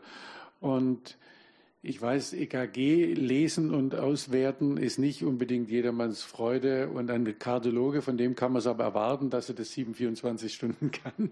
Und insofern ist es natürlich dann schon so, wenn, wenn ein Hausarzt vielleicht nicht in der Nähe eines großen Zentrums ein EKG schreibt und nicht mehr das perfekte Wissen hat, wenn er aber eine Software hat, die ihm hilft zu sehen, das ist jetzt ein, harmloser Rhythmus, ein harmloses Rhythmusproblem oder das ist kein harmloses Rhythmusproblem und so weiter, dann ist da eine eine wirklich enorme, ein ganz, ganz großes Potenzial für den Hausarzt, aber auch natürlich für eine Medizin, die nicht immer nur in den großen Zentren stattfindet. Das ist ein bisschen allgemeiner gesprochen. Sie können dieses Beispiel EKG ja in viele, viele andere Bereiche, Hirnströme, Labordatenanalytik etc. hineintun. Weil Sie haben ja dieses schöne Beispiel, wie, wie, wie handelt der Arzt mit diesen drei verschiedenen die ihn beeinflussenden Dingen. Und dort, wo die KI ihm hilft, dass das, was er vielleicht vergessen hat, was vielleicht in seinem Studium ihm klar war, aber er nach 20 Jahren immer weiß, also an dem Punkt hat die KI eine ganz große Chance, eben Fehler zu vermeiden. Und wenn man auch die zum Beispiel eine KI sich vorstellt, die bestimmte Medikamente in bestimmter äh, Konstellation mit einer bestimmten Dosierung eben kennt und das ist einem System gut beizubringen, dann wird auch die, werden auch Fehler vermieden in, in, der Dosierung, werden Fehler vermieden in der Kombination von verschiedenen Medikamenten, die man nicht zusammenbringen soll. Aber bis der Arzt vielleicht in der roten Liste nachgeschlagen hat, Medikament A geht nicht mit Medikament B, was soll ich jetzt tun? Also das sind relativ triviale, aber echt pragmatische Beispiele, wo dann auch ihr, das Motto hilft uns, heilt uns die KI, wo man denken kann, in die Richtung wird es gehen. Nun haben wir oft gehört, äh, und ich werde dazu auch gleich was zeigen und dann nochmal auf Sie kommen. Nun haben wir oft gehört, äh, es kommt zu einer Datafizierung, einer Entmenschlichung. Der Patient wird nicht mehr ganzheitlich betrachtet. Viele Hausärztinnen, Hausärztinnen haben gesagt, ich gucke mir ja nicht nur das EKG oder den Blutwert an. Ich kenne ja meine Patientinnen und begleite die in ihrem äh, Gesundheitsverlauf, also oder ihrem Krankheitsverläufen schon etwas länger. Und die große Angst ist, dass auf einmal eben einzelne Bereiche Bereiche, zu denen es jetzt solche diagnostischen äh, Möglichkeiten gibt, äh, an viel zu viel Gewicht bekommen und dieses Arzt-Patienten-Verhältnis dabei Schaden nimmt. Ich erlaube mir Ihnen zu zeigen, wir haben repräsentativ in der deutschen Bevölkerung gefragt, ähm, wie, wie sie denn äh, bei Gesundheit, also wir, ich lese es mal vor. Bei gesundheitlichen Beschwerden gibt es unterschiedliche Möglichkeiten, eine Diagnose zu stellen. Wenn diese sich widersprechen, vertraue ich am meisten und Sie sehen es, das äh, Ergebnis ist relativ eindeutig. Über 85 Prozent würden dem persönlichen Urteil des Arztes oder der Ärztin vertrauen. Sie nicht, Herr Richter. Sie würden sich lieber an die viereinhalb Prozent, äh, Sie gehören zu den viereinhalb Prozent, die einer künstlichen Intelligenz vertraut. Ähm, oder vielleicht, Frau Molnar-Gabor, ähm, wie schätzen Sie das ein? Immerhin noch 8,5 Prozent gucken auf eine Datenbank und die dort errechneten Wahrscheinlichkeiten. Sie haben uns ja gezeigt, das Arzt-Patienten-Verhältnis wird multipolar, haben Sie das genannt. Äh, da steckt eben in diesen Diagnosesoftwaren steckt eine ganze Reihe an Agenten, die wir nicht sehen, Softwareentwickler, ihre eigenen Entscheidungen, mit denen sie eben auch bestehende äh, Algorithmen weiter nutzen, aus Programmbibliotheken übernehmen, weil ja nicht jeweils von Grund auf neu programmiert wird. Was, wie, wie kommentieren Sie das? Ja, ich, ähm, ich hänge noch bei der Frage, weil ich, weil ich das ähm, schon spezifisch sehen würde. Also, wie Herr Richter auch angesprochen hat, wenn es so um Wissensentscheidungen gibt, mehr so Abbildung von Standard, Entscheidungsstütze, aber gar nicht sozusagen abwägende Entscheidungen. Also kein Decision Support, sondern nur Diagnose. Diagnose, ja. Und ähm, Genau. Solche, die sozusagen erst einmal einen Wissensstand bereitstellen mit Hilfe von Software, anhand dessen der Arzt vor dem Hintergrund des individuellen, ähm, der individuellen Situation des Patienten dann die Entscheidung treffen kann, ist etwas anderes als dann tatsächlich sozusagen die Therapiemaßnahme ganz genau zu bestimmen, wo gewisse Faktoren vielleicht anhand ähm, von einem Datenbank, ähm, was man herangezogen hat, dann nicht abgebildet werden sollen. Ähm, also es ist schwierig pauschal ähm, zu antworten, will ich damit sagen. Aber ich finde es wirklich schwierig, die, die Linie zu ziehen. Was ist sozusagen diese Basisinformation, wo ich noch sage, das ist Wissen von vor 20 Jahren, was ich wieder vergessen habe.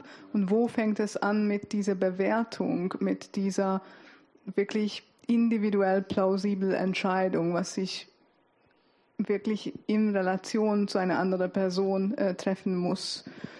Und die andere Frage, die sich stellt, natürlich, welche Stütze dann der Arzt selbst von Hersteller, von Softwareentwickler, von Produktentwickler bekommen muss, damit er sicher sein kann, dass diese Tools, die er heranzieht, um die Entscheidung zu stützen, tatsächlich ähm, zuverlässig arbeiten.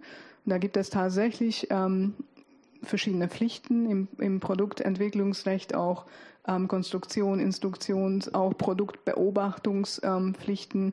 Und ähm, die, werden, ähm, sie, die werden an Wichtigkeit gewinnen, sicherlich. Also das ist ganz wichtig, was Sie gerade sagt, denn Medizinproduktegesetz ist mittlerweile sehr, sehr streng geworden und das ist auch gut so. Und insofern wird eine KI-Software, die zu Medizin, nennen wir es mal ganz allgemein, zu medizinischen Entscheidungen herangezogen wird, muss immer bestimmten Qualitätsstandards genügen. Sonst ist sie nicht nur wertlos, sondern sie ist gefährlich, schädlich und so weiter. Ich habe heute zufällig gelesen, dass der TÜV tatsächlich sich jetzt auch Gedanken macht, wie er das ganze KI-Anwendungsspektrum in der Medizin überprüfen will. Also der wird auch auf europäischer Ebene natürlich, aber auch ganz normal auf deutscher Ebene werden hier Anforderungen gestellt werden, damit eben nicht mit einem schlechten Datensatz am Ende schlechte Entscheidungen getroffen werden. Und es ist, es ist ja schon witzig, wenn man, wenn man sagt, 85 würden dem Arzt vertrauen das ist ja, das beinhaltet ja Gott sei Dank ein, ein hohes Vertrauenspotenzial. Nur eingangs sagte ich auch, ich glaube wirklich, dass der Arzt, der die verantwortungsvoll künstliche Intelligenz nutzt, am Ende ein besserer Arzt ist als der, der sie ablehnt. Immer vorausgesetzt, dass sie an der Stelle eben verwendet wird, wo sie gut ist, wo sie gut entwickelt ist und wo sie auch diese, diese Unterstützungsleistung bringen soll. Weil Sie hatten das mit, mit der Frau, die eben verletzt im Krankenhaus liegt, am Anfang genannt. Genau das ist ja das, wovon wir uns zunächst die große Qualität erwarten. Aber auf, die, auf gar keinen Fall wird uns eine künstliche Intelligenz einen Magen operieren können. Eine künstliche Intelligenz wird uns keine Stents platzieren lassen können. Sie kann uns höchstens helfen zu sagen, ganz spezifisch bei dieser Art von Gefäßsituation mit der und der Länge wäre es möglicherweise vorteilhaft, diesen oder jenen Stent zu verwenden. Ja, das ist dann eine Entscheidungsstütze, bei der ich sage, das hat natürlich mit dieser zugespitzten Frage nichts zu tun. Und ich stehe voll und ganz natürlich auf der Seite, dass im Zweifelsfall die Ärzte ihre Köpfe zusammenstecken müssen und gemeinsam eine gute Entscheidung finden. Keine Frage. Okay, ich werde sofort jetzt auch äh, das Publikum äh, einladen, auch eine Frage zu stellen. Aber Frau Professor Molnar-Gabo, Sie wollten noch etwas dazu sagen. Genau, ich wollte noch mal hervorheben, dass ich denke, dass das Verfahren dann der Entscheidungsfindung in solchen Fällen, je nach ähm, Level von KI-Involviertheit sehr wichtig sein wird. Also wo schreibe ich dann zum Beispiel vor, dass nochmal ein Tumorboard befragt werden muss und so weiter. Diese Grenzentscheidungen, wo man KI wirklich, also bei Extremfällen natürlich vielleicht ähm, als Entscheidungsunterstützer heranziehen kann, aber es wird immer diese Grau, diese Zwischenbereiche sein, wo man dann letztendlich doch auf die rein menschlich-ärztliche Expertise zurückgreifen so, ja. ähm, werden muss. Ähm, und der zweite Punkt, darüber haben wir jetzt noch nicht ganz gesprochen, ist tatsächlich vieles. Ja, ja, ja. Das, das, dieser menschliche Faktor in, in der Betreuung von Patienten, also Empathie und so weiter. Die Liste ist relativ lang, was sozusagen von einem Doktor KI, wie Sie ja etwas provokativ ähm, im Titel ähm, auch ähm, haben, ja gar nicht ähm, erbracht äh, werden kann. Also Autonomie im Sinne von in einem individuellen Austausch mit, mit dem Arzt erlebt.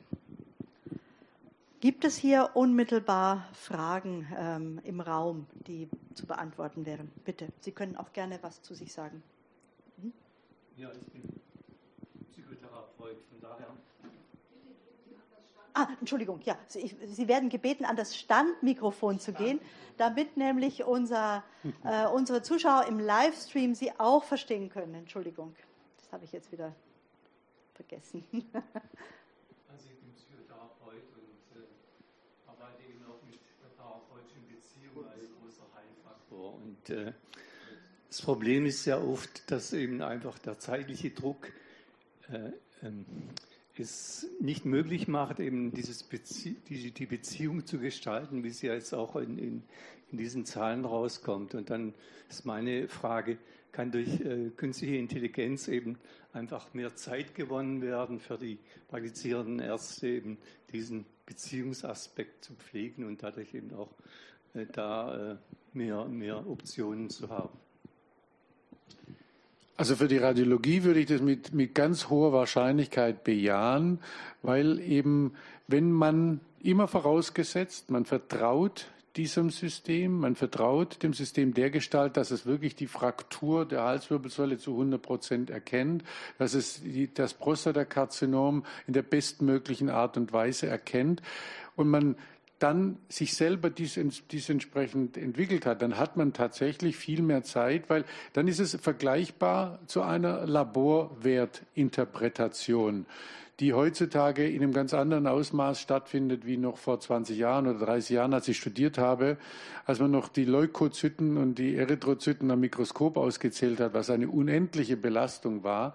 Also uns, die, die, die moderne Medizin kann uns auch enorm viel entlasten. Es geht nur darum, dass man aber den, den Zeitnutzen dann auch wirklich einsetzt für den Patienten und nicht dafür nutzt, dass man noch mehr Patienten macht, dass man die Arbeitsverdichtung noch weiter verdichtet, sondern sie eben nicht verdichtet, sondern das, was die KI wirklich bietet, eine gute Unterstützung und damit mehr Zeit, das sollte eigentlich genau auch im Vordergrund stehen. Das ist natürlich auch wieder ein sehr komplexes medizinethisches Problem, aber das sehe ich genauso wie Sie. Wir haben noch eine zweite Frage. Bitte gehen Sie auch an das Stand.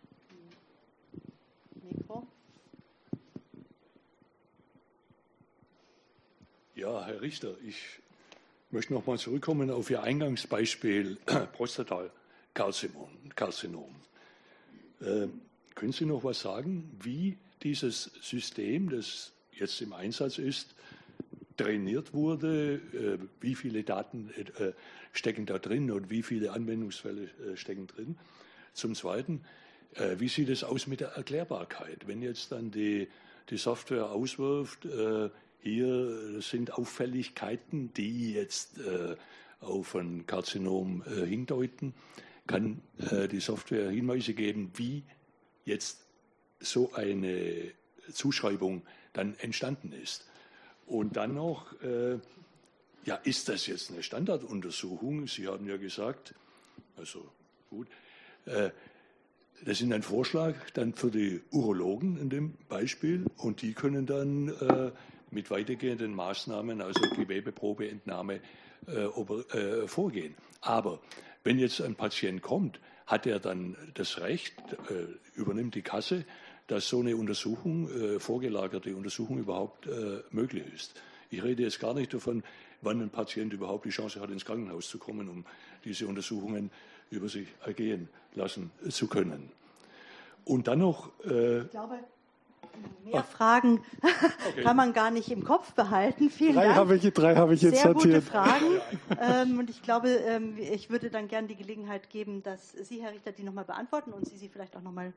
Mhm. Okay, Frage 1 auf wie viel Datengrundlagen beruht die bisherige Software, die wir jetzt an unserem MRT-Scanner haben.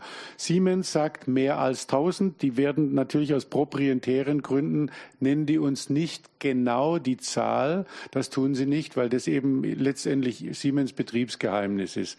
Aber da, das ist etwas, was, von dem wir ausgehen, dass diese, die Qualität des Trainings korrekt ist. Was diese Software aber genau nur bisher kann, ist eben Auffälligkeiten zu markieren.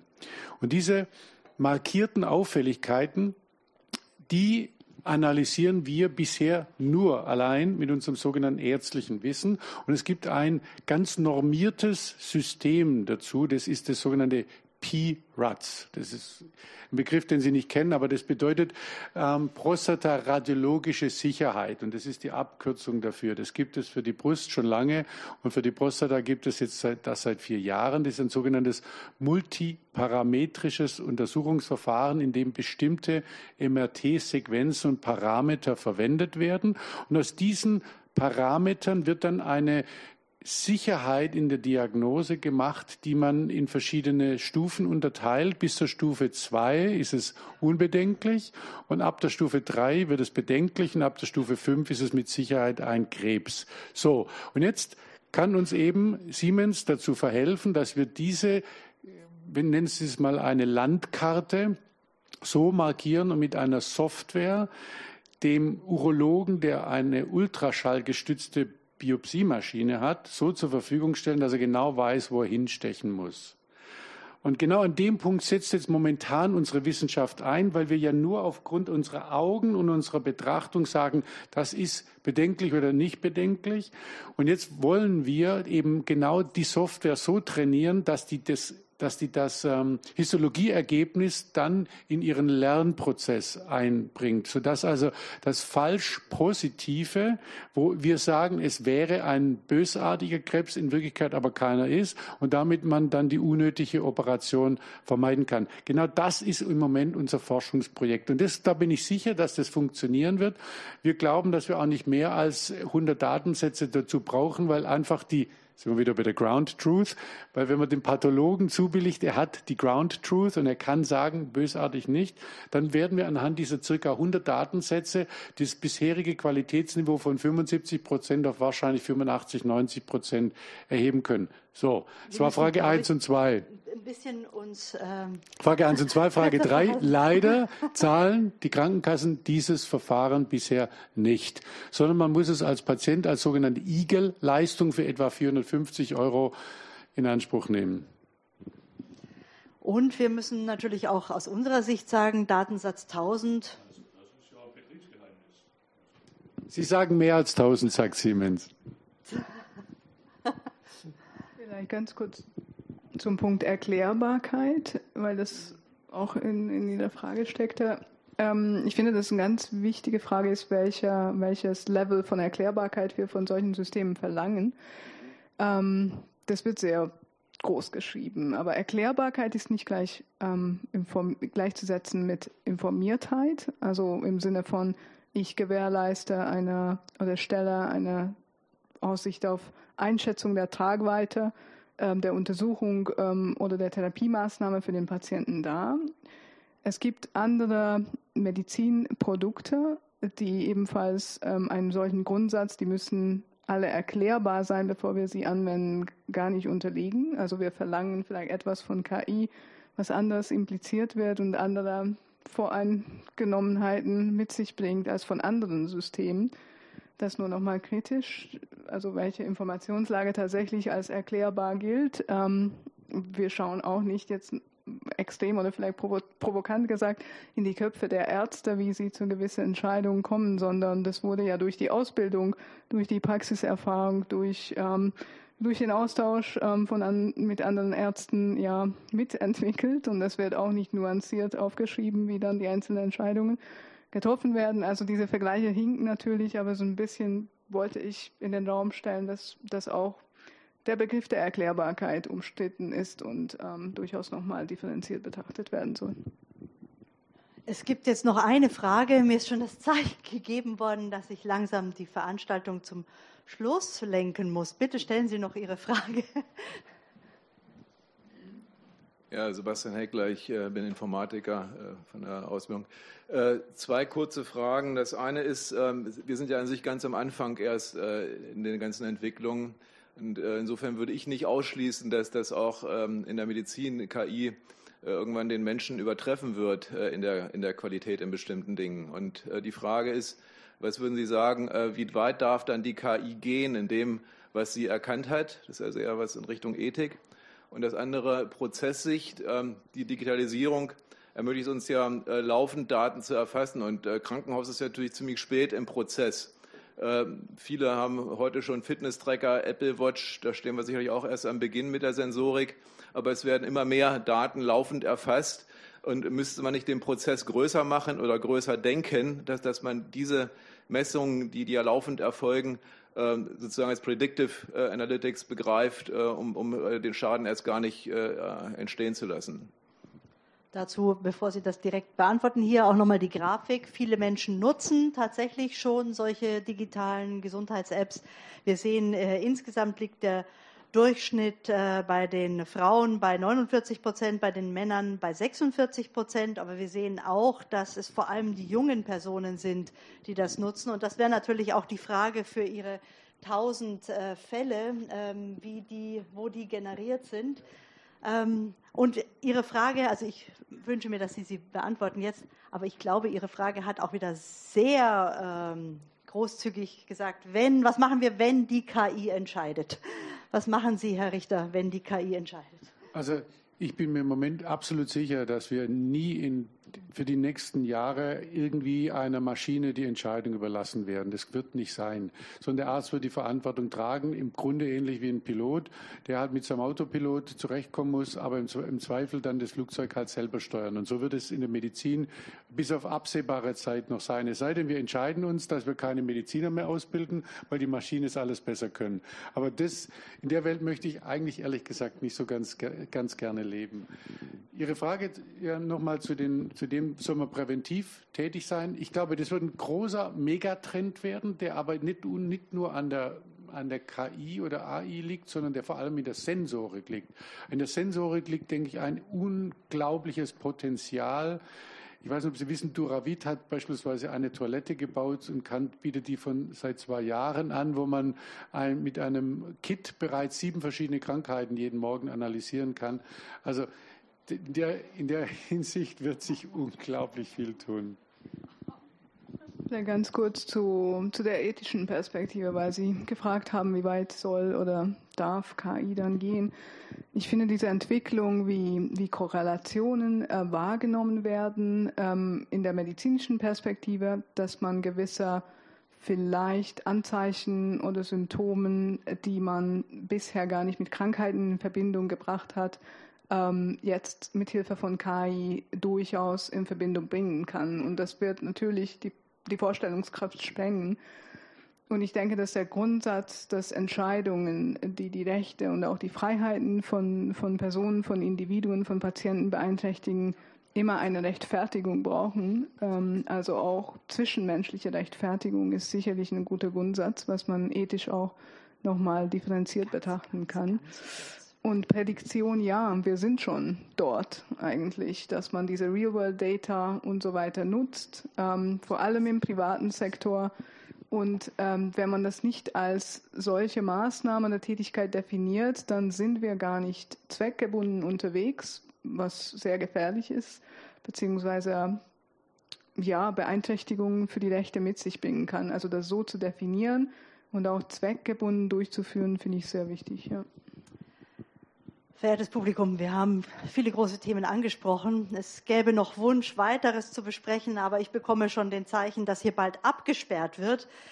Deswegen äh, möchte ich die Diskussion hier beenden, aber ich glaube, wir haben gesehen, es gibt noch sehr viel zu diskutieren. Ich hatte eigentlich noch einige spannende Themen.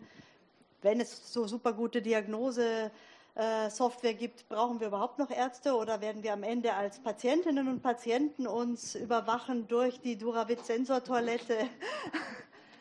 Damit entlasse ich Sie jetzt in den wohlverdienten Abend.